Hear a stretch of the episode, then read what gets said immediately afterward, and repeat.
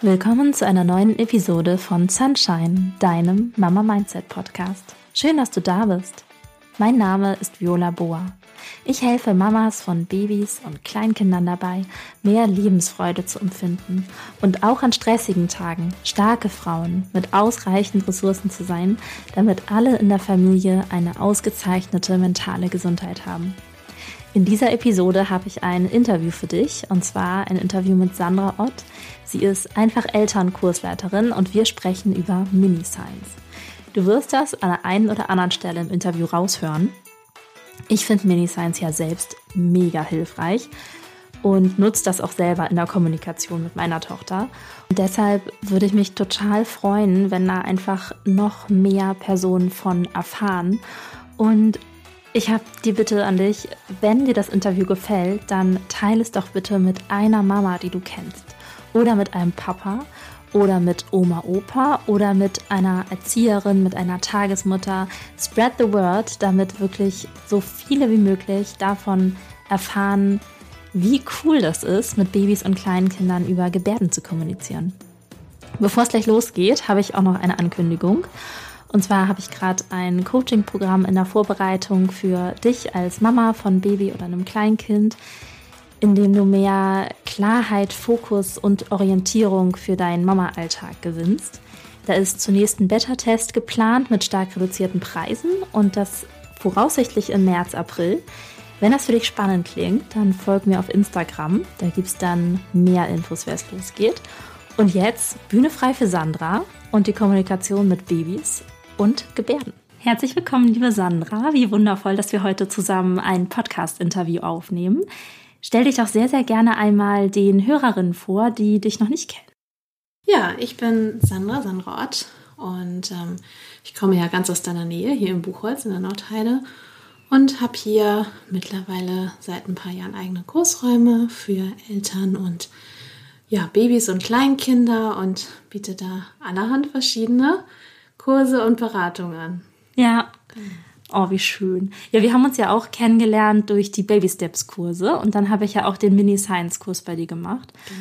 Und als meine Tochter dann eins war und das Babyjahr geendet hat, habe ich nochmal reflektiert, was hat denn dieses Babyjahr für mich so besonders gemacht? Und da waren deine Kurse auch echt mit ganz vorne dabei, weil das auch so das Leben mit dem Kind so verändert haben, finde ich. Und ähm, ja, also jetzt heute wollte ich dir ein paar Sachen zur Mini-Science fragen. Ja, gerne. Und du wolltest gerade noch was sagen. Nein, ich wollte nur sagen, ich finde das total schön, sowas auch als Rückmeldung zu bekommen, dass man dann weiß, so, ja, es sind nicht einfach nur irgendwelche Kurse, sondern man begleitet jemanden über eine Zeit und das macht auch was mit einem dann. Ja, finde ich richtig schön.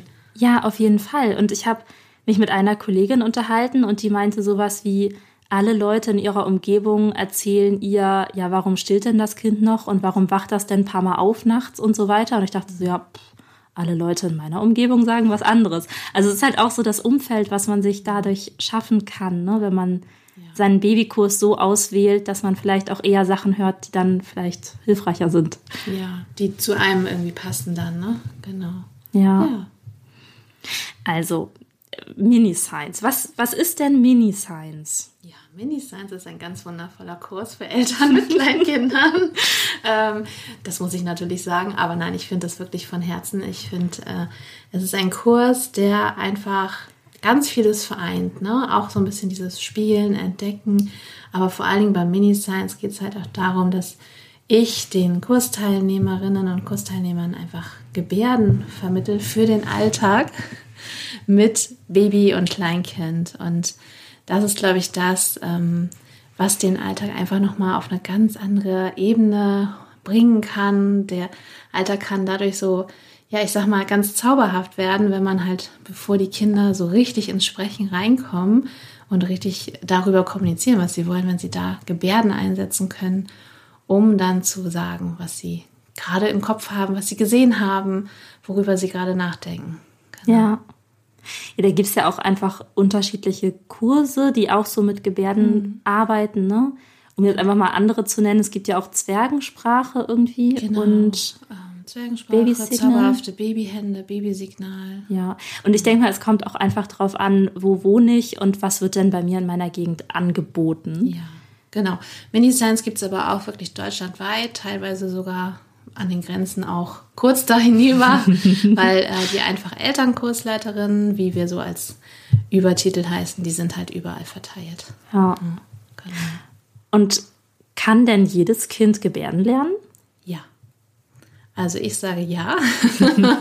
es ist aber, finde ich, auch ein großer Teil, hängt so ein bisschen daran, möchten die Eltern das? Ne? Also es ist ja kein Pflichtprogramm, die Kinder werden da nicht dadurch nicht besonders toll, besonders schlau. Es ist wirklich so ähm, ein, ein i-Tüpfelchen, was man in seine Familie einfach holen kann. Und wichtig ist dann halt, wenn du, also du warst ja in meinem Kurs, ne, dass du in meinen Kurs kommst, weil du Lust dazu hast. Und äh, dass es dir dann halt Spaß bringt, weil in erster Linie in den Kursen vermittel ich ja die Gebärden erstmal euch Großen, ja, und ihr müsst es wie eine Sprache tatsächlich, sind ja Gebärden auch aus der deutschen Gebärdensprache richtig. Und ihr müsst es dann ja für euch erstmal lernen und in den Alltag integrieren. Und dadurch lernen das auch die Kleinen. Ich weiß noch, dass ich das am Anfang echt schwierig fand, das tatsächlich so zu machen. Und dann hattest du uns ja gesagt, wir sollen uns am Anfang so und so viele Gebärden rauspicken und die einfach immer benutzen, um uns daran zu gewöhnen. Wie viele Gebärden sollte man nehmen? Wahrscheinlich mehr als eine. Ja, also mehr als eine ist auf jeden Fall empfehlenswert. So eine Handvoll Gebärden, also fünf wäre schon gut, damit die Kinder dann auch eine Regelmäßigkeit hinter dem Gebärden quasi entdecken. Ne? Also wenn man da irgendwie immer nur alle paar Stunden mal ein und dieselbe Handbewegung hat, dann kann das natürlich auch funktionieren, aber besser ist dann wirklich so fünf oder wenn du gut direkt reinstartest, vielleicht zehn Gebärden irgendwie dazwischen, so dass du dich wohlfühlst und nicht gestresst fühlst. Und dann ist halt wirklich erstmal für dich das Wichtige, das Reinkommen und dein Kind wird dabei schon merken, dass da irgendwas passiert. Genau. Ah, voll spannend. Was sind denn die Vorteile, wenn man mit seinem Kind gebärdet? Ich glaube auch, dass Vorteile jede Familie für sich entdecken wird. Also jeder hat da auch vielleicht auch ein paar andere Vorteile dann. Ich finde es einfach super toll, wenn die Kinder beispielsweise auch unterwegs. Ne, man, man war vielleicht zu Hause, man hat gerade noch gegessen, ne, so Beikost gab es schon ein bisschen was und man denkt sich, okay, perfekter Zeitpunkt, um jetzt eine Erledigung zu machen, loszustarten. Und dann wird nach 20 Minuten der Nachwuchs vielleicht trotzdem unruhig. Ne? Und man denkt sich ja so, nee, also gegessen haben wir ja gerade, das kann es eigentlich nicht sein. Aber vielleicht ist es das doch. Ne? Und dann äh, sitzt das Kind vielleicht im Buggy, guckt einen an und macht dann die Gebärde für Essen. Und dann weiß man einfach, ach, guck mal, es hat doch noch irgendwie Appetit oder Hunger. Und das finde ich einfach so unglaublich wertvoll, dieses Kommunizieren miteinander. Mhm. Ja. Oh, ich weiß noch, als wir in dem Kurs waren, wie alt war unsere Tochter? Ich weiß es gar nicht mehr, aber es war Winter. Und sie war vielleicht neun Monate. Und Mütze aufsetzen war ein ah, absolutes. Drama. Ne? Sie hat total geweint, immer wenn ich mit der Mütze angekommen bin. Und dann war ich schon so weit, dass ich mich dann von hinten angeschlichen habe und dachte so, zack, Mütze auf, dann geht es wenigstens schneller. Mhm. Und dann hattest du einen ganz wundervollen Tipp in dem Kurs. Genau, also eigentlich das mit der Gebärde zu untermalen und anzukündigen. Ne? Also die Gebärde zu machen im Vorwege und zu sagen, hey, ich setze dir jetzt deine Mütze auf, ja, und äh, dann ist es meistens so, dass die Kinder einfach vorbereiteter sind.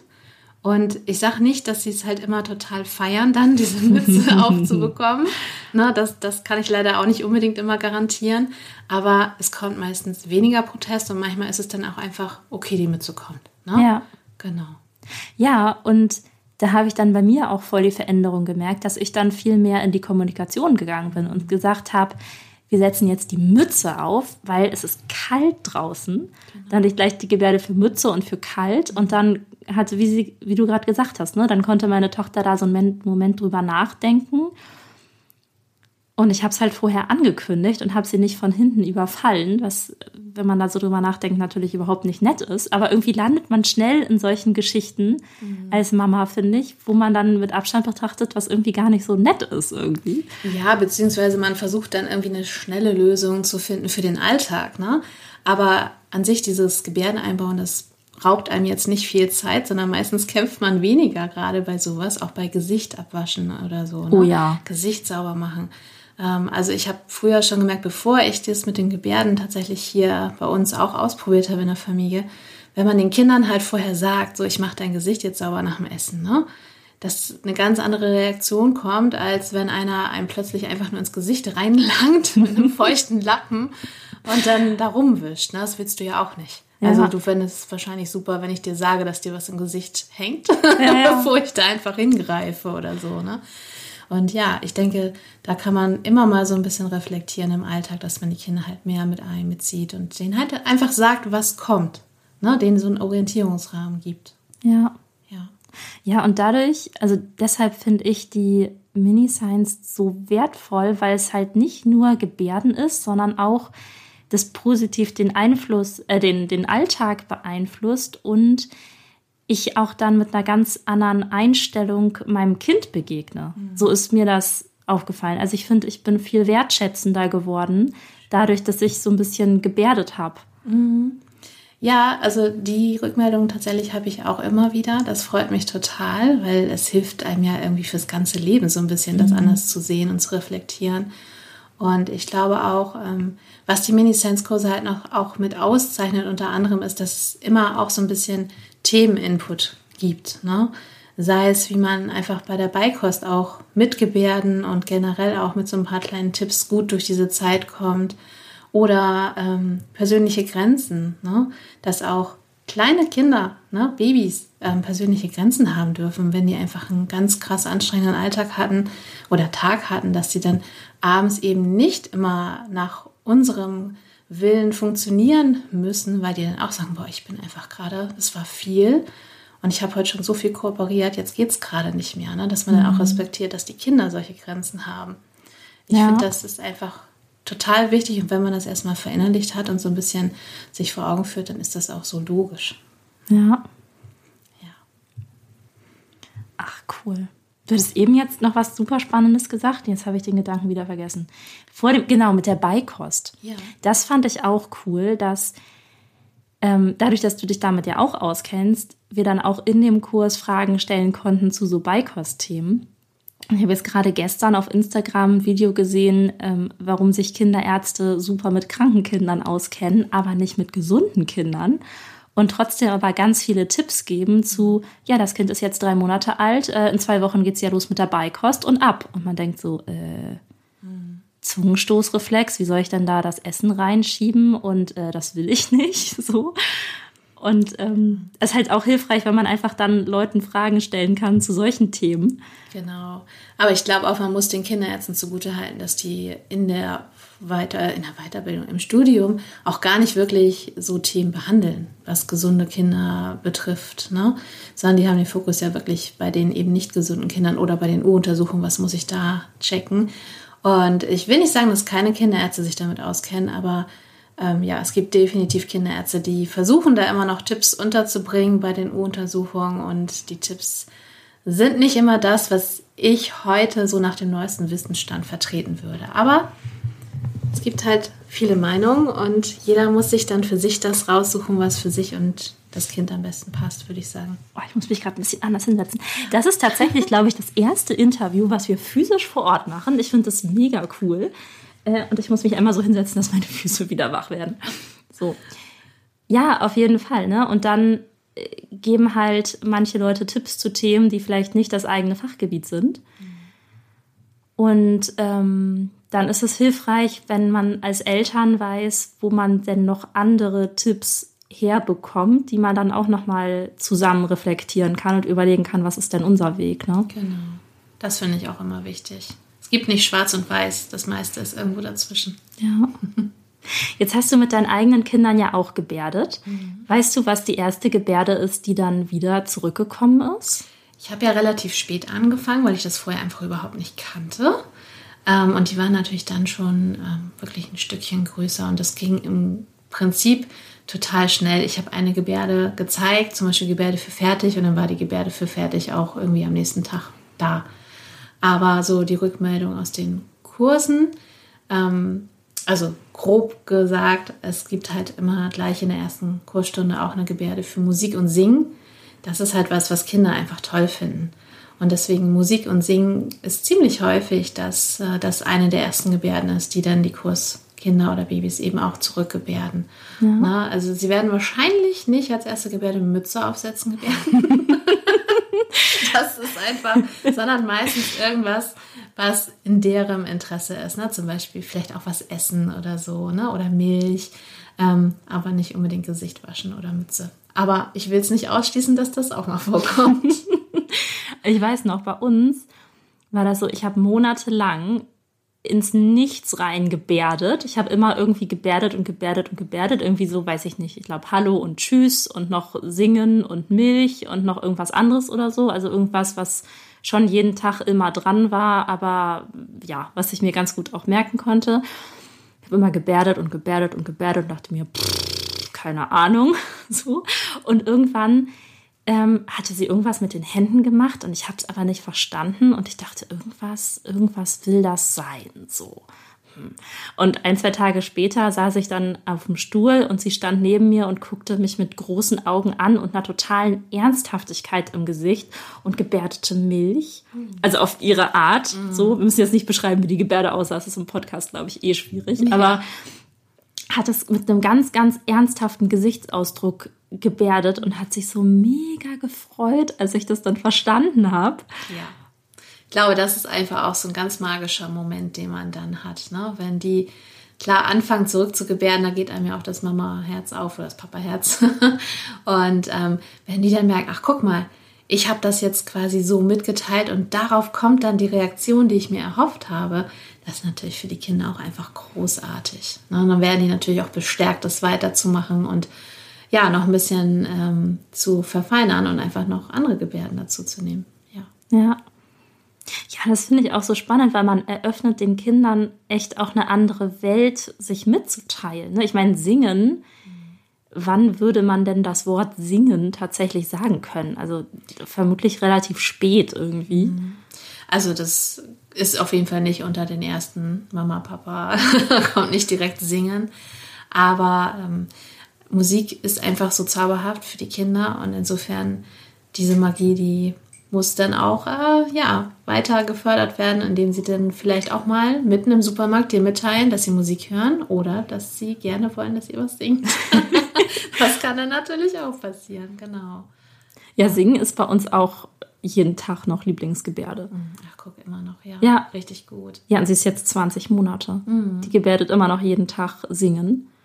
Die Gebärde für Milch hat sich irgendwann abgelöst durch ein Eja Eja. Mhm. Ich weiß nicht, welches Wort sich in unserer Sprache so anhört, dass das ihr Wunsch nach Milch ist, aber das, da hat die Gebärde einen, einen Singsang abgelöst. Okay.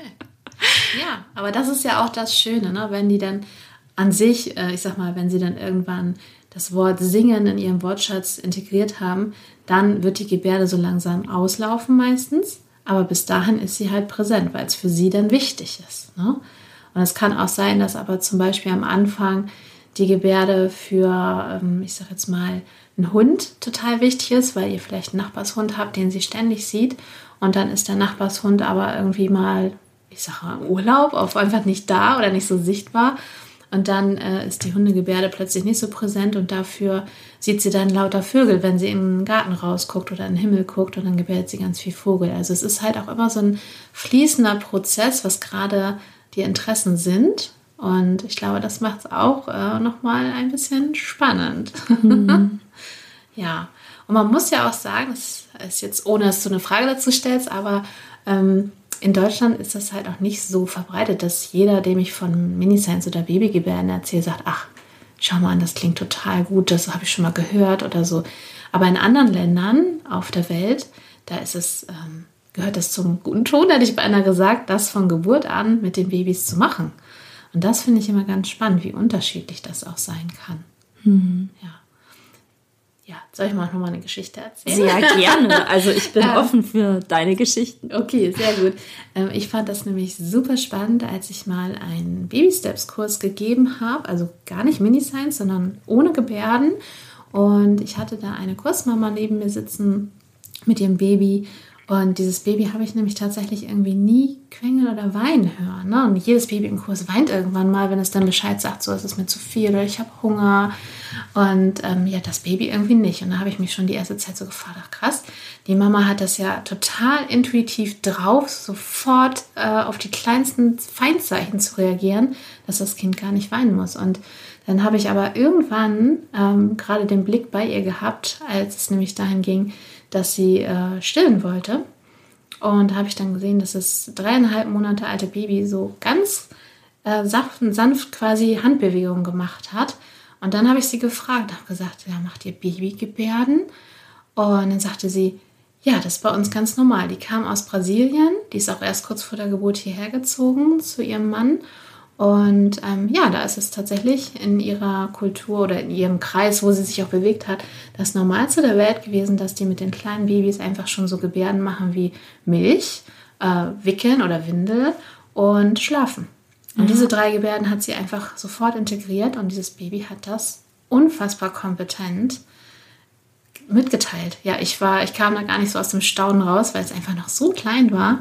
Aber das hat richtig gut funktioniert. Und dadurch wusste die Mama einfach immer, was jetzt gerade gebraucht wurde. Ne? Und das hat, glaube ich, die anderen Kursmamas auch ein bisschen zum Staunen gebracht. Und ich will nicht sagen, ich weiß nicht mehr genau, ob sich wirklich alle dann für den Gebärdenkurs angemeldet haben, aber auf jeden Fall viele. Ja, es ist echt eine Motivation, ne? Und ich finde, mhm. vieles weiß man ja gar nicht, dass es das gibt. Und dann gibt es ja irgendwie so das ich will jetzt nicht sagen andere Extreme, aber man kann ja auch alles in allen möglichen Apps festhalten und dann weiß man, wann Mittagsschlaf war und wann nachts geschlafen wurde und wann nachts aufgewacht wurde und wann nachts wickeln und wann nachts stillen und dies und das und jenes und dann hat man da so ein mega fettes Protokoll. Ich habe für mich beschlossen, mich würde das Protokollieren mehr stressen als alles andere.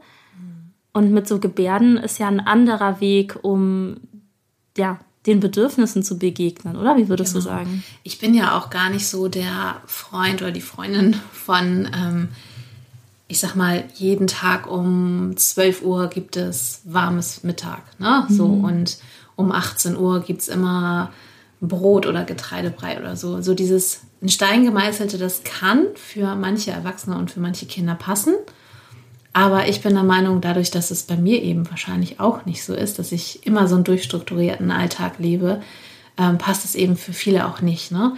Du isst dann morgens manchmal eine große Portion und hast dann vielleicht später wieder Hunger auf Mittag und manchmal isst du nur eine kleine Portion und hast dann früher. Das heißt, dieses Protokoll würde mir irgendwie überhaupt nichts bringen in dem Moment. Ne? So wie das Beispiel vorhin, wenn man dann eigentlich nach dem Essen rausgeht und denkt, jetzt hat man ein bisschen äh, Zeit bis zur nächsten Mahlzeit und dann ist der Hunger vielleicht doch nochmal da, ne? Ja. Also ich glaube schon, dass die Gebärden, selbst wenn man so ein Typ ist für alles protokollieren und alles im Blick haben, können die Gebärden einem trotzdem helfen, weil das ist halt einfach dann zwischendrin dieser Aha-Moment, ach, du bist jetzt doch wieder müde oder ach, jetzt ist die Windel direkt voll, nachdem wir sie gewechselt haben. Ne? Oder muss ja auch nicht die Windel sein, es kann ja auch sein, wenn man zum Beispiel abhält, ne? dass die Kinder dann einfach auch äh, anders noch Bescheid sagen können, als nur durch Feinzeichen, dass sie einfach jetzt äh, müssen. Und das ist so witzig, auch was angenommen wird und was so vermischt wird. Ne? Also bei uns war eine Zeit lang, dass sie immer Milch gebärdet hat, auch wenn sie steinmüde war. Ach. Müde oder schlafen hat sie nie gebärdet, sondern immer Milch, weil das war halt so ihre Lieblingseinschlafbrücke. Mhm. Und ähm, auch jetzt, jetzt fängt sie an zu sprechen, dann sagt sie immer Pipi. Und sie sagt auch Pipi, wenn sie mal Kaka meint. Ah, ja. Und sie sagt auch Mam, Mam, Mam, wenn sie Durst hat. Also es, ja. also es ist auch irgendwie witzig, was dann so zusammengemischt wird und was man dann doch auch nochmal äh, ja, anders lesen lernen darf. Genau, gerade aber beim Schlafen macht das auch so Sinn, ne? wenn, wenn sie die Milch einfach mit diesem Einschlafritual verbindet, dann ist es eigentlich super kompetent, dass sie eigentlich sagen will, sie ist müde, aber eigentlich sagt so, hey, ich brauche aber erstmal meine Milch und dann schlafe ich. Ja, ja, ja. Also eigentlich super clever. Ja, ja, genau. Oder ja, und was ich halt auch manchmal gedacht habe, wenn ich weiß, okay, ich habe dich jetzt gerade wirklich gestillt und ich habe jetzt keine Lust zu stillen, dann bringe ich dich jetzt anders in den Schlaf und ich weiß, das, was du dahinter meinst, ist, dass du schlafen willst. Mhm. Genau. Ja. ja. Gibt's, das hatte ich dich vorhin schon gefragt, ne, ob es irgendwelche Kinder gibt, die Gebärden nicht lernen können? Können alle, ne? Also soweit ich das beurteilen kann, sage ich, es können alle. Und es hängt wirklich so ein bisschen an den Eltern. Ne, weil wenn, wenn die Eltern das halt nicht regelmäßig machen, können die Kinder keine Regelmäßigkeit dahinter erkennen mhm. und das als Werkzeug wahrnehmen und annehmen. Und ja, wie du schon sagtest, du hast ein paar Monate halt mit dir selber gebärdet im Prinzip. Also natürlich hat deine Tochter das gesehen und wahrgenommen, aber es kommt halt nicht immer sofort was zurück. Und das ist, glaube ich, dann so die Herausforderung, wo ich euch versuche im Kurs auch immer so ein bisschen zu bestärken, durchzuhalten. Weil ich kann euch leider nicht sagen, auch nicht altersabhängig vom Kind, wann fängt genau dein Kind an zu gebärden. Ne? Mhm. Es kann super schnell gehen, es kann aber auch eine ganze Weile dauern und dann kommen vielleicht ganz viele Gebärden hintereinander. Ja. Ja. Und bei uns war es auch so, dass ich halt diesen Kurs gemacht hat und ich fand es mega spannend und fand das auch total logisch. Und der Papa, der hat mich machen lassen. Und ich habe einfach gebärdet, gebärdet, gebärdet. Und als meine Tochter dann zurückgebärdet hat, dann dachte er, ach, das ist ja cool. Und dann hat er auch immer so gebärdet, möchtest du Milch? Und dann hat der Papa auch angefangen, Gebärden zu übernehmen, weil er halt gemerkt hat, dass unsere Tochter zurückgebärdet. Und das hat bei ihm auch die Motivation ausgelöst, sich damit ja. zu beschäftigen. Das fand ich auch cool. Ja. Also es ist natürlich wunderbar, wenn man denn das zweite Elternteil auch mit ins Boot holen kann. manchmal geht das auch sofort, manchmal sind die auch sofort Feuer und Flamme. Ich habe auch schon gehört, dass Omas und Opas von Tag 1 gefühlt dabei sind und mitgebärden, wenn die natürlich sehr präsent sind äh, mhm. äh, im Leben des Babys. Und ja, manchmal ist es halt so, dass einige damit noch nicht so viel anfangen können, weil du siehst es halt auch nicht überall. Ne? Du, du gehst ja nicht irgendwie durch, durchs Shoppingcenter und siehst da zehn Leute mit ihren Babys gebärden. Leider nicht. Ne? Es wäre schön, wenn. Aber dadurch ist es halt einfach noch nicht so in den Köpfen hier verankert, dass das eigentlich ganz normal sein darf. Ne? Ja. Und aber wenn dann die Kleinen zurückgebären, dann ist es eigentlich so, dass der andere Elternteil, also der Papa oder die andere Mama kann ja auch sein, dann äh, nicht auf der Strecke bleiben möchte. Ja. und nicht, nicht dabei sein möchte. Ja, ne? ja und wer ja. weiß, was in zehn Jahren ist. Ne? Also ich finde jetzt heute sieht man so viele Eltern ihre Kinder tragen und auch Väter ihre Kinder tragen. Also zumindest in Hamburg ist das vollkommen normal.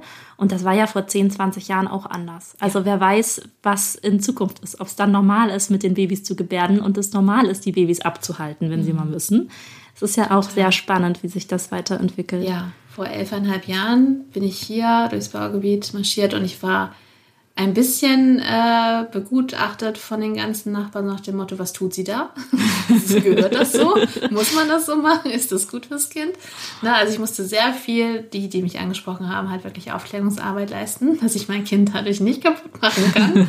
Na, ähm, ja, und heutzutage, ich war vor unserem Termin hier zwei Straßen dahinter. Also ich fahre hier ähm, durchs Baugebiet jetzt immer und äh, helfe den Familien halt die richtigen Tragen oder Tragevarianten zu finden. Also es ist auch hier, Ach, cool. wir sind ja nicht mitten in Hamburg, aber auch hier ist es normal ja. und gehört dazu. Ne? Ja. Ja, und dieser Mini-Science-Kurs ist ja auch explizit keine Frühförderung, ne? Genau. Also das, das ist ja nicht das, was wir damit bezwecken, ne? sondern es soll wirklich ein schöner, angenehmer Kurs sein. Die Babys haben andere Babykontakte, die Mamas haben andere Mama-Kontakte und nebenbei gibt es dann halt ein bisschen Input. Erstmal ja wirklich für euch Große. Mhm. Ne? Und sei es die Themen, die uns begleiten, aber eben auch die Gebärden. Ja. Ne? Und das hat dann einfach, je nachdem, wie ihr es annehmen wollt und umsetzen wollt, dann äh, Einfluss auf euren späteren Alltag. Ja. ja, und was ich auch voll schön finde, ich habe eine Freundin, die hat einen Sohn mit einem Extrachromosom. Mhm. Der ist später dran mit Sprechen und der kann super viele Gebärden. Ja. Also da geht echt mega viel über Gebärden und auch mit dem Kinderarzt, da muss man ja dann immer ankreuzen, wie viele Wörter kann das Kind schon sprechen. Ja, ja gut, da ist Toll. es halt auch bekannt, woran das liegt, aber dann hat sie dann in einem anderen, einer anderen Farbe markiert, welche Wörter denn das Kind schon alles gebärden Ach, kann. Und das finde ich auch voll schön, ne? dass es da auch mehr Kompetenz dem Kind gibt. Ja, total. Also auch Familien, die halt Besonderheiten haben. Also es kann jeden Alltag bereichern, jede Familie. Und ähm, Familien mit einem Extrachromosom, die kriegen das teilweise sogar mittlerweile von Ärzten gesagt. Ne? Also von den Kinderärzten. Je nachdem. Ne? Es kommt natürlich auf den Arzt an. Aber ich habe ja auch schon Familien gehabt, die wirklich von den Kinderärzten in meinen Kurs geschickt wurden. Das fand ah, ich richtig cool. gut. Ja.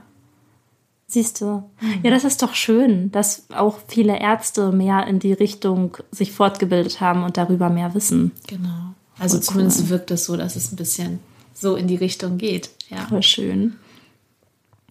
Gibt es noch irgendwas, was du noch zu so Mini-Science sagen möchtest, bevor ich gleich das nächste Thema anschneide? Nee, ich glaube. Also gerade fällt mir nichts ein. Okay, cool. So, dann bist du ja auch Babyschlafcoach. Das hier war der erste Teil des Interviews mit Sandra. Mit Sandra kann man nämlich über super viele tolle Themen sprechen. Nächste Woche folgt Teil 2 des Interviews. Da geht es dann um Babyschlaf. Und ja, ich habe das am Anfang schon gesagt, ne? wenn es in dieser Episode mindestens ein Haarerlebnis gibt, was du hattest, dann teile doch diese Episode sehr gerne mit einem anderen Menschen, wo du denkst, für den könnte das auch spannend sein. So, dann wünsche ich dir jetzt noch einen schönen weiteren Tag. Ich hoffe, die Sonne scheint. Und wir hören uns in der nächsten Episode. Tschüss, deine Viola.